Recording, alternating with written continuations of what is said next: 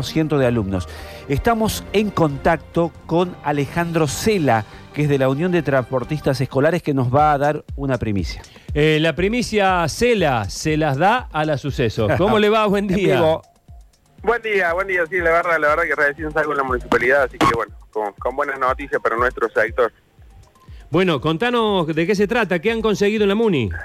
Bueno, efectivamente el proyecto de protocolo que teníamos del COE hace más o menos 20 días atrás era eso, con todas las medidas de, sanitización, todo lo que se viene trabajando, ¿no? Que, me parece que está perfecto, pero bueno, lo que era algo eh, no viable para nuestro rubro era la capacidad que nos permitía únicamente el traslado del 50% nada más.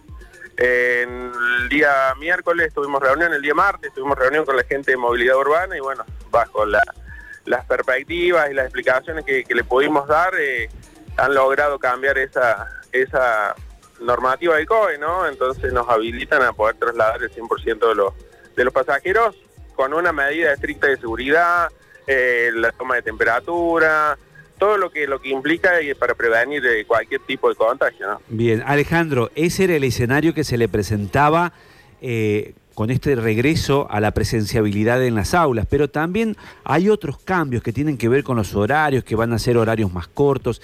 Eh, ¿Cuál es la demanda que tienen hoy ustedes a la, hora de, llevar a los chicos a la escuela, de lo que están viendo los papás que empiezan ya la semana que viene? Sí, eh, efectivamente, con los colegios que hemos tratado de tener un, acercamiento, o sea, los colegios también están un poco eh, saturados y tratando de modificar. Lo que se viene dando, que la mayoría de los colegios están tratando de armar burbujas con los chicos que viajan en transporte, ¿no? Claro. Y los chicos que van con padre o transporte urbano, otro medio, tratar de ponerlos en otro día o en otra semana. Entonces hay diferenciar, eh, cosa que los chicos que van en transporte no tengan contacto con los chicos que van en transporte público o con los padres. Entonces me parece que es una buena medida. Todo cuesta, ¿no? Todo cambio cuesta.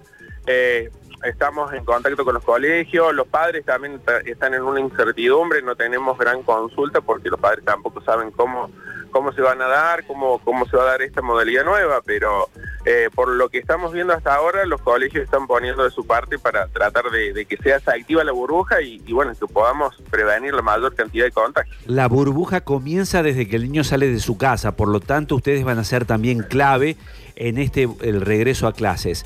Em, ¿Cuánto está saliendo hoy la, la cuota? efectivamente, sí, de eso se va a tratar la burbuja, ¿no? Y uno de los de los motivos que le mostramos a la, digamos, la parte de, movilidad urbana era eso, de no volcar más cantidad de pasajeros al transporte público o la permanencia de más padres de esos chicos que no iban a viajar para que no estuvieran en el colegio. Hoy por hoy la cuota mensual, es mensual la cuota del transporte, eh, yo siempre aclaro esto porque, bueno, las distancias y el ejido urbano de Córdoba es muy grande y es muy versátil, ¿no? Eh, estamos hablando de 6 mil pesos los barrios alejados al centro. Después de ahí va a variar menos distancia, dependiendo la zona, este, pero es un piso eso de 6 mil pesos eh, el promedio del transporte y mensual. No podemos trabajar por, por semana porque, bueno, los gastos, los, insumos que tenemos es no, no, no se, no se prorratea por los días no trabajado, ¿no? Bien. Alejandro, la, duda, perdón, Luchi, es la siguiente, porque los chicos van a ir una semana sí, una semana no. Eh, ustedes van, a cobrar el mes.